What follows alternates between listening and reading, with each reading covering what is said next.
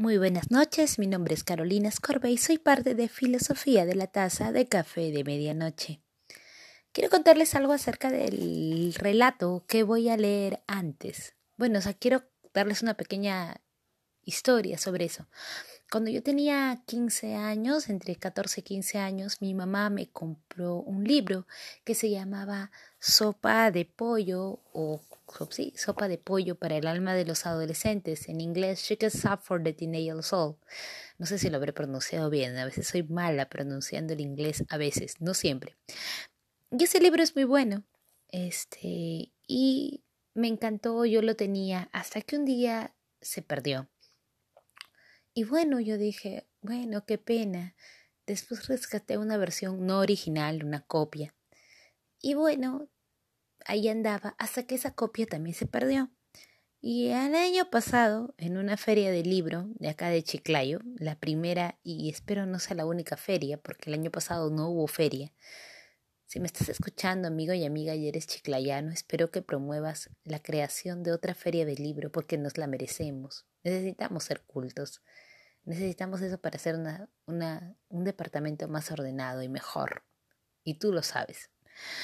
Bueno, entonces yo conseguí un libro en caldo de pollo para el alma, que tiene que ver también con la colección de sopa de pollo.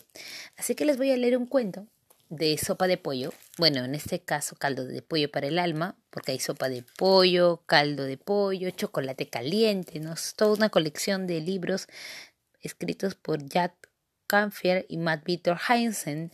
Y en el libro que yo leí estaba también, estaba también ahí apoyando Kimberly Kimberhart. Bueno, les voy a leer un cuento. El cuento se llama Una tarde en el parque. Había una vez un niño pequeño que quería conocer a Dios. Sabía que era un largo viaje hasta donde vivía Dios, por lo que colocó en su maleta Tinkwins seis refrescos e inició el viaje.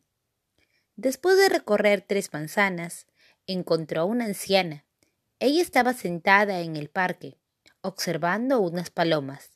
El niño se sentó junto a ella y abrió su maleta.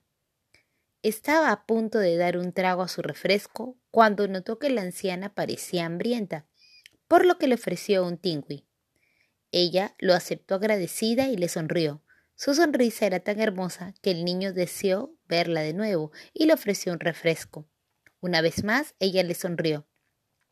El niño estaba feliz. Permanecieron sentados allí toda la tarde, comiendo y sonriendo, pero nunca pronunciaron una sola palabra. Cuando oscureció, el niño se sintió muy cansado y se puso de pie para partir, pero después de dar unos cuantos pasos se volvió, corrió hacia la anciana y la abrazó. Ella le sonrió más que antes. Poco tiempo después, cuando el niño abrió la puerta de su casa, su madre se sorprendió por su expresión de alegría. ¿Qué hiciste hoy que te hizo tan feliz? preguntó la madre. Almorcé con Dios, explicó el niño. Antes de que su madre pudiera responder, él añadió ¿Sabes algo? Ella tiene la sonrisa más hermosa que he visto. Mientras tanto, la anciana, radiante de alegría, regresó a su casa. Su hijo quedó sorprendido por su expresión de tranquilidad. Mamá, ¿qué hiciste hoy que te hizo tan feliz? preguntó el hijo.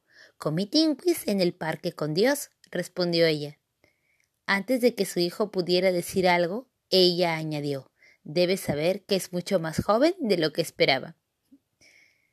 Bueno, ese fue el relato de hoy, una tarde en el parque, perteneciente a Caldo de Pollo para el Alma, y espero que les haya gustado. Les mando un abrazo a todos y si leen este postcard antes del lunes, quiero contarles que el día lunes en Instagram, en arroba ragaxan, lo voy a deletrear para que no se equivoquen, R-A-G-A-T-S-A-T-A,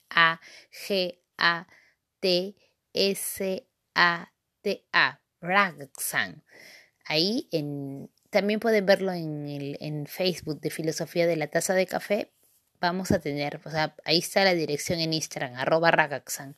En el Instagram vamos a tener una entrevista, se llama Quédate en casa y sonríe, junto con el psicólogo César Serrano, para entretenernos un poco en este tiempo de cuarentena. Un abrazo para todos, cuídense mucho, permanezcan en casa. Ustedes ya saben, hay que cuidarnos siempre. Un abrazo, besos de café para todos. Saludos cafeteros.